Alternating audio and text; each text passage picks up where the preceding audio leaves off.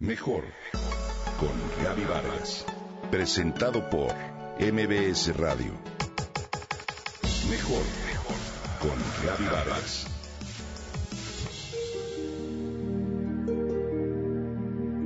No cabe duda que comer es un placer.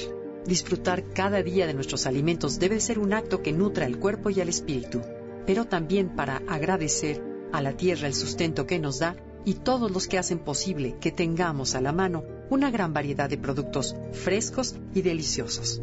Sin embargo, para agradecer este gran regalo, debemos primero valorarlo.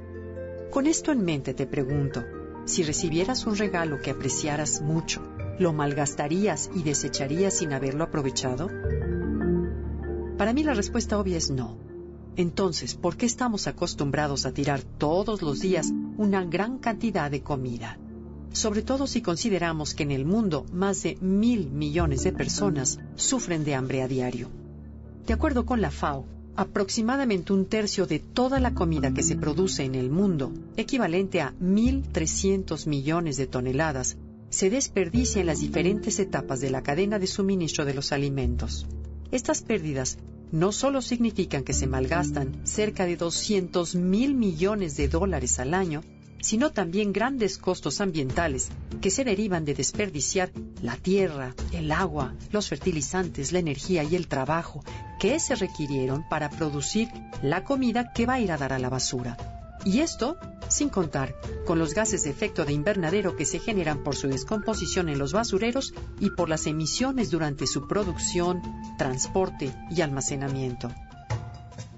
Sin duda, hay muchas cosas que se pueden hacer para reducir las pérdidas en los primeros eslabones de esta cadena productiva. Sin embargo, es en nuestra casa donde todos podemos agregar nuestro granito de arena para aliviar este problema. Por ello, te invito a tomar conciencia y a poner en práctica las siguientes acciones. Primero, realiza tus compras de manera inteligente.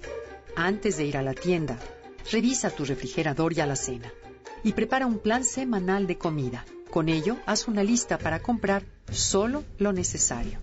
Evita comprar paquetes jumbo o caer en ofertas para adquirir más productos perecederos de los que necesitas. No rechaces las frutas y verduras que no tengan la apariencia perfecta. Con ellas también puedes preparar platillos deliciosos. Acomoda los productos dentro del refrigerador y la alacena de tal manera que te queden a la mano los que compraste primero o los que tienen fecha de caducidad más próxima. Cuando no vayas a consumir de inmediato los alimentos, procura refrigerarlos o congelarlos. Si es necesario, los puedes guisar antes o dividir en porciones. También puedes preparar platos horneados que se conservan unos días más. Al cocinar, aprovecha al máximo las frutas y verduras.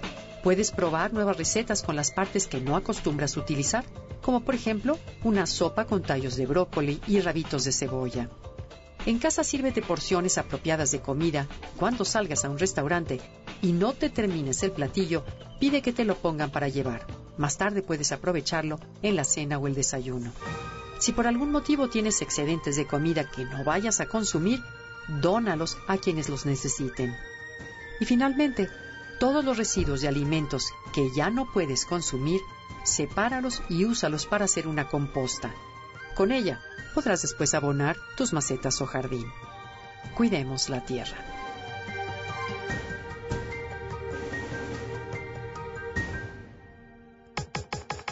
Comenta y comparte a través de Twitter.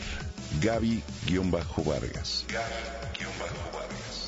Mejor con Gaby Vargas. Presentado por MBS Radio.